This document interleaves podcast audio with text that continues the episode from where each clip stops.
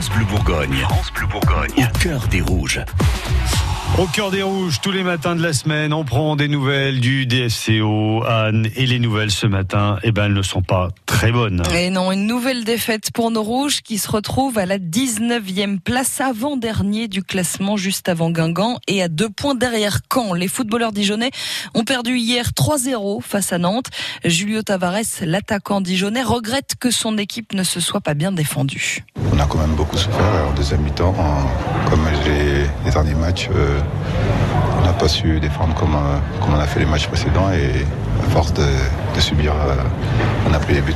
C'est sûr que les trois matchs où on a, pris des points, c'est des matchs où on a été solides tous ensemble, défensivement et offensivement, et ce qu'on n'a pas fait sur, sur les deux derniers matchs. alors forcément sur Twitter, les supporters réagissent. Et oui, il y a une petite discussion qui s'est installée. Thomas qui regrette, on voit plus que les défauts de notre équipe. Nous aussi, en tant que supporters, on arrive au bout d'un cycle, j'ai l'impression. C'est Corentin qui lui répond, bah ouais, c'est terrible. Pourtant, je vais péter les plombs jusqu'à mercredi et dès jeudi, j'aurai hâte au match du samedi. Mais que cette saison est longue. Thomas, à nouveau, nous dit, moi, je sais pas trop.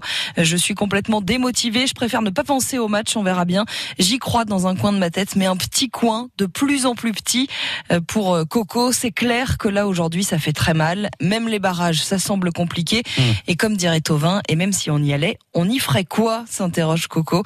Hugo, lui, regrette l'ambiance qui a quitté euh, le stade depuis quelque temps déjà.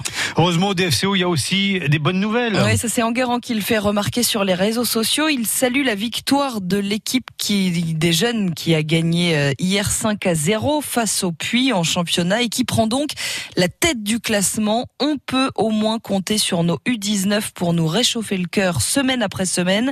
C'est ce qu'écrit Enguerrand sur Twitter. Il y a énormément de talent dans cette équipe. Tous ne perceront pas, bien sûr, mais plusieurs noms sont à surveiller. Suivez au cœur des rouges sur francebleu.fr. Avant 7h.